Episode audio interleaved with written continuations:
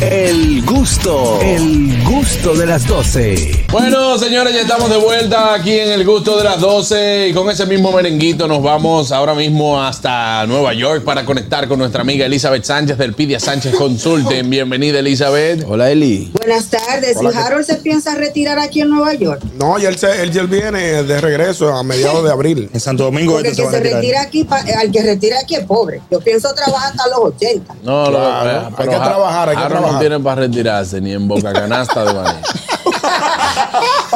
No en boca ratón, no en boca Si canasta. vamos para donde la vieja que llena los taxis. Sí, ponde la vieja que llena los tazos. Esa, esa mujer, mira, tiene que andar por las rayitas con esa mujer.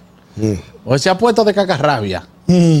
No, yo de cacarrabia, mi amor. Pregúntenle a Marjanly cuando yo bajo los lentes y miro la gente así lo que viene. ya me imagino. Elizabeth, vámonos con las preguntas. El tiempo de espera de cada petición. Eso es una pregunta que mucha gente la tiene, eh, bueno, que va a realizar su proceso de petición, pero no sabe o se El desespera. tiempo de espera. Bueno, el tiempo de espera está un poquito largo. Si vamos a contar que para mayo salieron cita de casos en categoría F2A, que es residente pidiendo esposo o esposa o hijos menores de edad, de casos que estaban listos para cita, diciembre, octubre y noviembre del 2020. Wow. Estamos en el 23. Y esos casos, las peticiones se hicieron entre el 18 y el 19 Bueno, un, pero un residente, un residente pidiendo un esposo o a un hijo menor de edad se fue a cuatro años y medio. Pero lo grande es si usted es ciudadano de los Estados Unidos y pide un hijo soltero mayor de 21 años, son 11 años a partir del día que usted lo pidió hasta el día que tenga cita. Mamá, Wow, sí. ya tú Miércoles. sabes. Si es usted un residente y pidió un hijo mayor de edad soltero, se fue a 10 años. Difícil, difícil. Pero lo No. grande es, si 10 usted es ciudadano y pidió un hijo adulto, casado, adulto mayor de 21 años, claro, se fue a 18.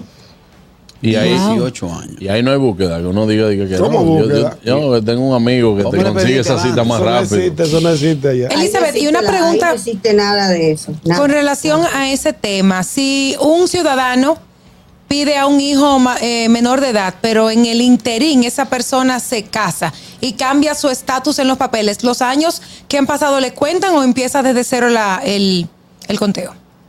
Los años le cuentan. Ah, ok. Se cambia la categoría, se hace una carta y se manda la, am, el acta de matrimonio traducida, ya sea inmigración o si ya aprobaron al Centro Nacional de Visa y se cambia la categoría, se retrasa. Pero sí se, sí se puede, no se pierde. Anel tiene cara de que está pedida, él tiene cara de pedida. Te pidieron, Daniel, te pidieron. Tiene cara de pedida. Te voy a decir fuera del aire. Ah, Muy bien, muy bien, gracias. Uy, vámonos con la segunda pregunta, Daniel. Bueno, dicen por aquí ¿Quién? eh, los amigos que envían sus preguntas. Por. Voy a llenar por segunda vez. Voy a llenar por segunda vez. Tengo 23 años. La primera vez que llené, así, así. Sí, o sea que llenó, que llenó impuestos. Bueno, fui orientado por mi madre, quien me puso dos muchachos que no son míos para obtener los beneficios. Ay, Dios mío. Eso es un bobo. Oh, Dios, qué pregunta. ¿Qué debo hacer para llenar por lo legal? Fue cosa buena. Bueno, yo respiro profundo porque el estrés va a acabar conmigo. Exacto. No, no, hijo. Y con 23 años ya usted se metió en ese problema. Yo espero Bueno. que eso que usted hizo no le haya traído consecuencias con el IRS y no te hayan auditado, te hayan dado tu dinero. Lo correcto es usted llenar solo, soltero. Ahora, si usted tiene un hijo que es suyo, que vive bajo su mismo techo, no que viva donde la mamá y usted le pase dinero, sino que viva con usted, ahí usted tiene derecho a reclamar a su hijo. Nadie tiene derecho a estar poniendo muchachos que no son de ellos. Y déjenme decirle algo, el IRS se va a tirar a las casas. Hmm. Bueno, No sigan con eso. bueno. Ahí sí está muy difícil. Eh, Catherine. Bueno, yo creo que está ahí bobo también. en esta. ¿Qué término migratorio hay, bobo? Mi esposo ha estado desviando los gastos de la empresa. A la- y a la hora de llenar hemos tenido problemas con las cuentas. No cuadran. ¿Qué debemos hacer? Voy a respirar profundo otra vez, porque ayer, ayer me pasó algo parecido y se me fue como casi loca. Primero, ustedes tienen que sentarse con su preparador, sumar todo lo que usted utilizó del negocio. Y lamentablemente usted tiene que tomar un 1099 NS, que es NET, que significa que usted tuvo un ingreso de esa compañía que tiene que reportarlo ahora como una ganancia para usted. Usted tiene que hacerlo porque de lo contrario no me quiero ver en sus zapatos. Wow. Las compañías son entes para respetarse.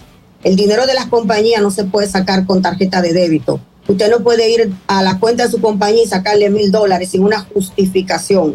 Eso se llama malversación de fondos para el gobierno, lavado de dinero, esconder ganancias. Eso es muy delicado.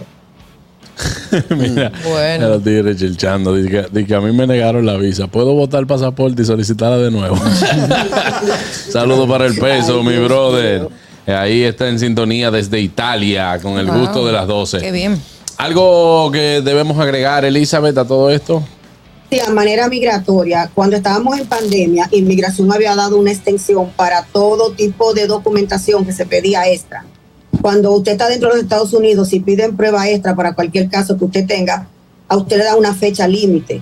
Con pandemia, si decía que usted tenía que enviar pruebas el 23 de marzo, te daban 60 días extra, o sea, tenías hasta mayo 23. Ya esa concepción se terminó el 23 de marzo de este año. Por ejemplo, si usted tiene que mandar un RFE que se llama Request for Evidence y el- la fecha para caducidad es mañana, no lo deje de enviar porque le pueden cerrar su caso. Ya se acabaron las concepciones por pandemia. Perfecto. Bueno, pues ahí está Elizabeth. Muchísimas gracias eh, por estas informaciones. Recuerde que se puede comunicar con Elizabeth a los teléfonos que tenemos en pantalla para que pueda comunicarse con ella, hacerle sus, eh, sus preguntas también por WhatsApp y puede hacer una consulta. Recuerde que Elizabeth también ya hace un tiempo está autorizada para realizar eh, matrimonio. Elizabeth, ¿cómo cuánto van? Yo me equivoco cada rato. Van Bueno, como 15 o 18. Va Bueno, bien, sí, va bien. Ahí está, pero, Sí, pero bien. se- se- el trabajo se está haciendo. Para más información, comuníquese con Elizabeth al 1-347-601-7270. Hasta el próximo martes, Elizabeth. Me cuidan mucho. Bueno, señores, nosotros vamos a una pausa. El gusto, el gusto de las 12.